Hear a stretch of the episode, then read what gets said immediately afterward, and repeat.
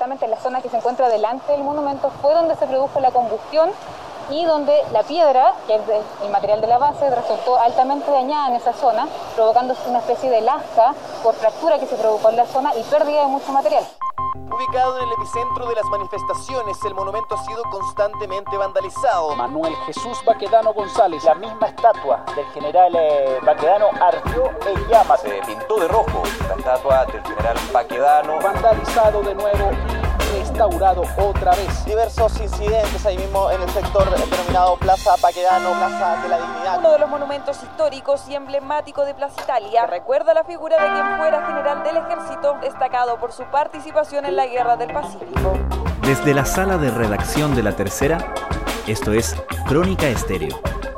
Cada historia tiene un sonido. Soy Francisco Aravena. Bienvenidos.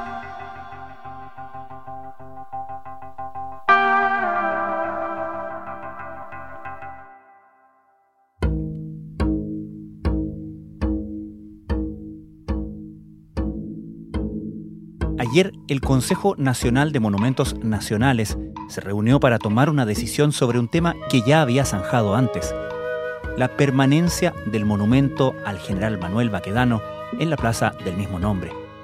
El año pasado, el mismo organismo había decidido no mover el monumento, pero las manifestaciones del pasado viernes 5 de marzo, en que un grupo de vándalos prendió fuego a la estatua de Baquedano, volvió a instalar la pregunta. La protesta del ejército se convirtió en un hecho político cuando desde la oposición se acusó que la institución estaba deliberando, algo que el gobierno desestimó.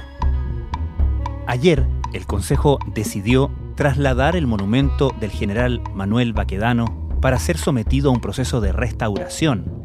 Si la obra retornará o no a su emplazamiento original será discusión posterior.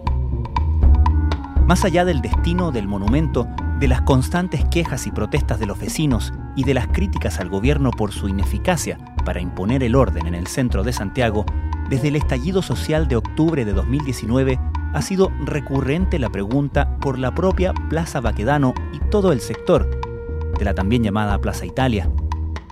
La discusión sobre qué debe hacerse con el punto neurálgico histórico de las manifestaciones y la llamada zona cero del estallido social se está haciendo tan recurrente como, al parecer, inevitable. Partimos esta historia con un actor secundario, tan secundario que no tiene nombre, el soldado desconocido, cuyos restos descansan, bueno, quizás, ya no tanto, a los pies del monumento a Manuel Baquedano.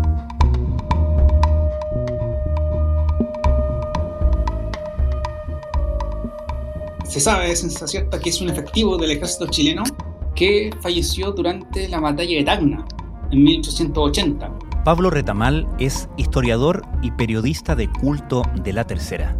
Su cadáver quedó ahí, no se sabe muy bien qué pasó con él, más allá que quedó ahí botado. Y se sabe que años después, en 1900, un mayor del ejército chileno que se llamaba Enrique Phillips llegó al lugar comisionado para levantar una, una cripta en homenaje a los caídos de la batalla. En ese tiempo Tacna todavía era provincia chilena hasta 1929, todavía lo era. Y estando ahí en el lugar, se encontró con este cadáver de este soldado prácticamente intacto por efecto de la sal del desierto. Estaba prácticamente con uniforme. Y él, asombrado por este descubrimiento, decide desenterrarlo, pide que lo pongan en un ataúd y ante la imposibilidad de dejar el ataúd en algún lado, él opta por llevárselo a su casa. Y lo tuvo en su casa 31 años. Hmm.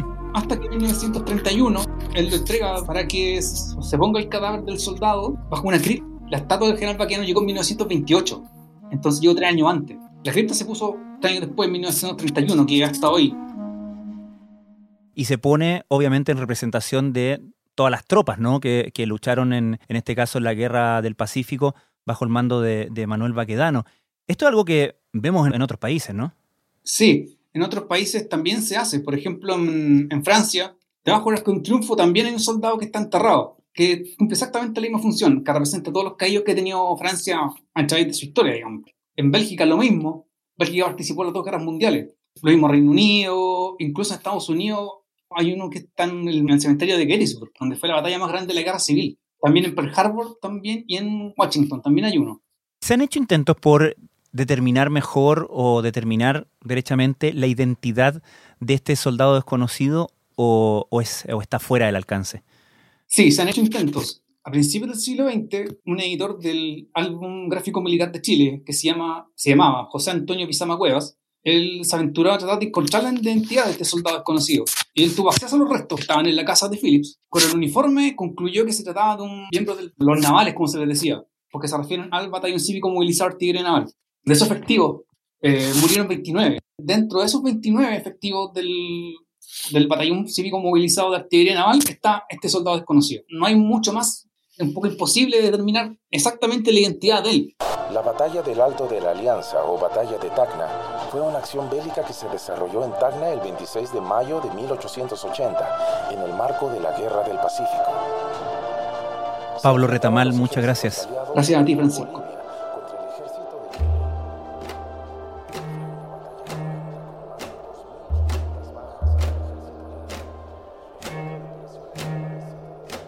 Estás escuchando Crónica Estéreo. Cada historia tiene un sonido. ¿Qué debe pasar con todo el sector de Plaza Baquedano? ¿Es una modificación radical de ese espacio como respuesta al estallido social una victoria del movimiento? Yo creo que no, yo creo que no. Primero, la modificación que hemos visto es una deformación más que una modificación, y lo que ha ocurrido en la práctica es que se ha destruido buena parte de ese, espacio. Iván Poduje es arquitecto y urbanista, socio de Atisba. Y eso no ha sido por reacción del movimiento social, sino que por una fracción de este, yo diría bastante menor en términos de cantidad, 500, 1000, hasta 2000 personas. son los grupos que han ejercido más violencia, o sea, que han ejercido violencia física sobre, sobre los inmuebles, sobre los edificios, sobre los espacios públicos. Muy buenos días, claro. Una nueva jornada de disturbios se desarrolló en el centro de Santiago, como es de costumbre. Ya durante todos los días viernes se desarrollan diversos incidentes ahí mismo en el sector denominado Plaza Paquedano. Algo que llamó bastante la atención fue que este grupo de manifestantes prendiera fuego a la estatua del general Baquedano durante la jornada del día de ayer, a eso de las 9 de la noche. ¿Cuán modificable idealmente debe ser una ciudad o los espacios de una ciudad en función de lo que está pasando en su sociedad en ese sentido. ¿Existen casos como esto? Todo el tiempo, digamos. O sea, a ver, la ciudad es reflejo de los cambios en la sociedad, desde cuestiones tan simples como, como su tamaño, que depende de la velocidad que tenían primero los caballos y la distancia que podían recorrer en media hora, una hora. A medida que se fue incorporando el tren, la ciudad se expandió, con el auto se expandió mucho más. Eh, la, tecnología, la luz eléctrica permitió tener ascensores, la ciudad creció verticalmente. Entonces, la forma física de la ciudad siempre ha sido reflejo de eh, los cambios sociales y tecnológicos que han, tenido, que han tenido lugar en cada era, en cada época, por lo tanto, absolutamente. e incluso en el diseño de ciertos elementos que tienen una importancia simbólica para representar hechos, como el centenario, por ejemplo, de la República, que fue, eh, digamos, celebrado con un conjunto de obras que buscaban eh, poner eh, en, piedra ciertos valores que para la República eran importantes. Y así, a lo largo de toda la historia, nuestras ciudades siempre han tenido, yo diría que un, componente importante es dejar una huella física de los distintos monumentos que ocurren, así que totalmente, digamos. Antes del estallido social de octubre de 2019, había planes, se discutió varias veces el modificar radicalmente ese espacio, ¿no? Porque siempre ha sido un lugar de concentración de masas a propósito de distintos, eh, distintos eventos, distintas ocasiones. Sin embargo, la discusión se hizo más, eh, más relevante y quizás más urgente a partir de octubre de 2019. ¿Cuán rescatable crees tú que son los planes anteriores al estallido social? Bueno, con eso nos referimos al, proyecto que se elaboró en el gobierno del presidente Bachelet, que era un concurso internacional de ideas para transformar el eje a la media Providencia y que tenía en este sector específico un, acierto, digamos, que fue eh, dar cuenta en el diseño, en la forma del lugar, eh, de esta condición de ser un, punto de aglomeración de personas. ¿ya?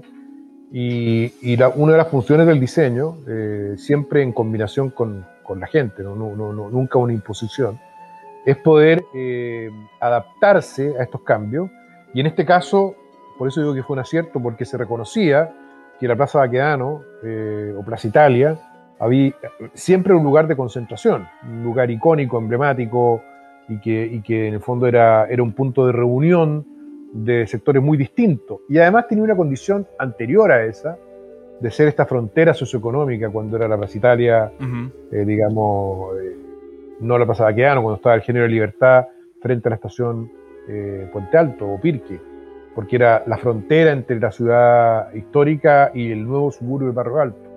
Entonces, siempre ha tenido este, este espacio, esta condición, y ese proyecto del año 2015 lo que hace es reconocerlo, eh, y ese es un primer acierto. Ahora, eh, un segundo acierto que, que, podríamos decir que es precursor es que, es que justamente lo que hace es eliminar la rotonda, que hoy día eh, se ha transformado en el icono de la, de la destrucción.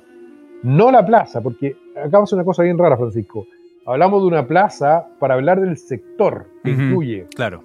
los edificios Turri, por un lado, eh, todo el espacio público que está frente a ellos, incluyendo el foso de la estación Baquedano, la Alameda y luego el río, incluyendo Forestal. Eso es la Plaza Baquedano. Sin embargo, la rotonda se ha transformado en un lugar que solo concentra problemas. De este viernes, el presidente Sebastián Piñera realizó una inesperada visita. Captado por transeúntes, se vio al mandatario bajar del vehículo presidencial y acercarse hasta la rotonda donde está la estatua del general Baquedano en Plaza Italia. ¿Para qué? Para sacarse una fotografía. De hecho, no se puede visitar, no se puede habitar, es solo ornamental. Entonces lo que hacía este proyecto es que la eliminaba. Y creo que ambas condiciones, ser un lugar de concentración o de congregación de personas, e eliminar la rotonda para crear un nuevo lugar que dé cuenta de esta condición, de ser un, espacio amplio que recibe mucha gente en ciertas, en ciertas fechas, digamos, es algo que hay que rescatar del proyecto, adaptándolo, por cierto, a este nuevo contexto post-estallido. Ahora, hoy día, el tema, la discusión, se refiere al monumento al general Manuel Baquedano. Pero en general se ha puesto en relevancia, o se ha puesto también como parte de la discusión la pregunta sobre la pertinencia de los monumentos o de ciertos monumentos. ¿Cómo crees tú que en general una ciudad convive con su historia a través, eh, entre otras cosas, de sus monumentos, ¿cierto? Y con reconsideraciones de esa historia o resignificaciones de los, eh, los homenajeados, ¿no?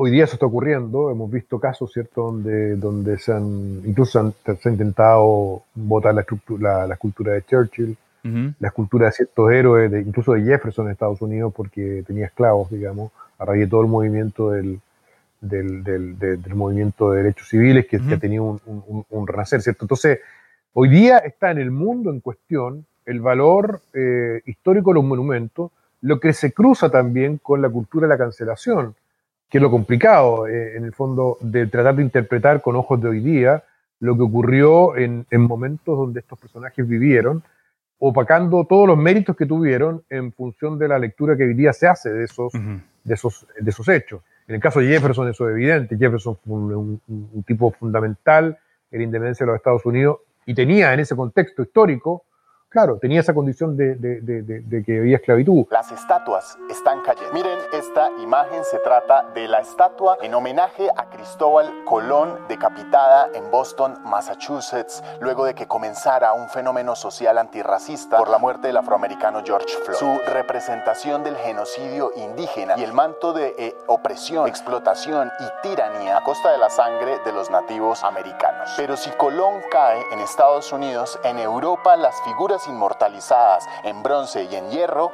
tiemblan. Lo mismo Churchill, digamos, con su, con su, con su postura eh, imperialista para algunos que no se condice con el, con el momento actual. Entonces, esto es un debate súper vigente. Yo personalmente creo que, salvo con tal excepción, uno no puede reescribir la historia a punta de martillazo, en ningún caso. O sea, eh, quizás en casos como el de Saddam Hussein, digamos, cuando se libera Irak, pero incluso en ese caso algo maqueteado por las tropas gringas, o cuando se, cuando se vota Stalin, digamos. Pero, pero son, son casos donde, donde países han salido de dictaduras muy sangrientas y creo que en esos casos se, se justifica porque están en el marco de una, de una liberación nacional. Estatuas de líderes del ejército confederado han sido destruidas en todo el país. A mi juicio eso no es lo que ha ocurrido en Chile, no estamos en una dictadura ni nada que se le parezca, por tanto eh, esta idea de resignificar los monumentos eh, en función de la opinión de un grupo de personas, en este caso bastante minoritario, sin una deliberación ciudadana, sin una participación ciudadana, me parece que es bastante autoritario, individualista y en algunos casos bastante fascista. Y a propósito de participación, ¿qué tanto se puede integrar a un eventual nuevo diseño de todo ese espacio a justamente quienes han resultado más afectados con todo esto que son eh, los vecinos de, esa área? Mira, esto es una pregunta bien central, eh, Francisco, porque uno de los, de los cuando uno hace un checklist de lo que tiene que hacer en un diseño urbano es consultar a la opinión de los vecinos, ¿cierto? Y yo creo que eh, no hay nadie que dude que eso es relevante. Sin embargo, Acá se ha dado una contradicción. Primero, el silencio de muchos de mis colegas respecto a este tema inexplicable, eh, respecto a la destrucción del, patrimonio. El silencio de muchas escuelas de arquitectura, de, muchos artistas, digamos. Eh, es bien inexplicable. Pero en este caso particular, si, si hay alguien a que hay que considerar en el rediseño de este espacio, pese a que es un espacio que le pertenece a toda la ciudad, es aquellos que han sufrido mayormente con la destrucción. Y en ese sentido no cabe duda que los vecinos, que los comerciantes, eh, que, las personas que trabajan en este, en este distrito eh, debieran ser plenamente considerados. Creo que son, a mi juicio, sin desmerecer a todos los que pasamos por ahí, son los actores más importantes en el momento de definir qué hacer en este lugar.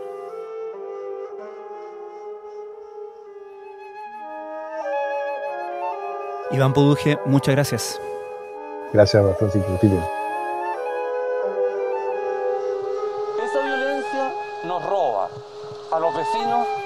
nos roba nuestro diario vivir, nos roba el sueño, nos roba el sueño físico y también los sueños.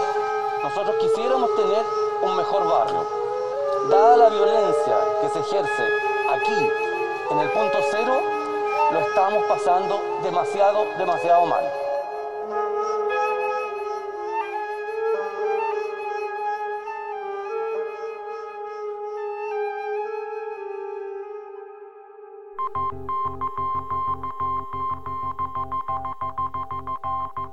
Crónica Estéreo es un podcast de La Tercera. La producción es de Rodrigo Álvarez y la edición de quien les habla, Francisco Aravena. La postproducción de audio es de Michel Poblete. Nuestro tema principal es Hawaiian Silky de Sola Rosa, gentileza de Way Up Records. Nos encontramos pronto en una nueva edición de Crónica Estéreo.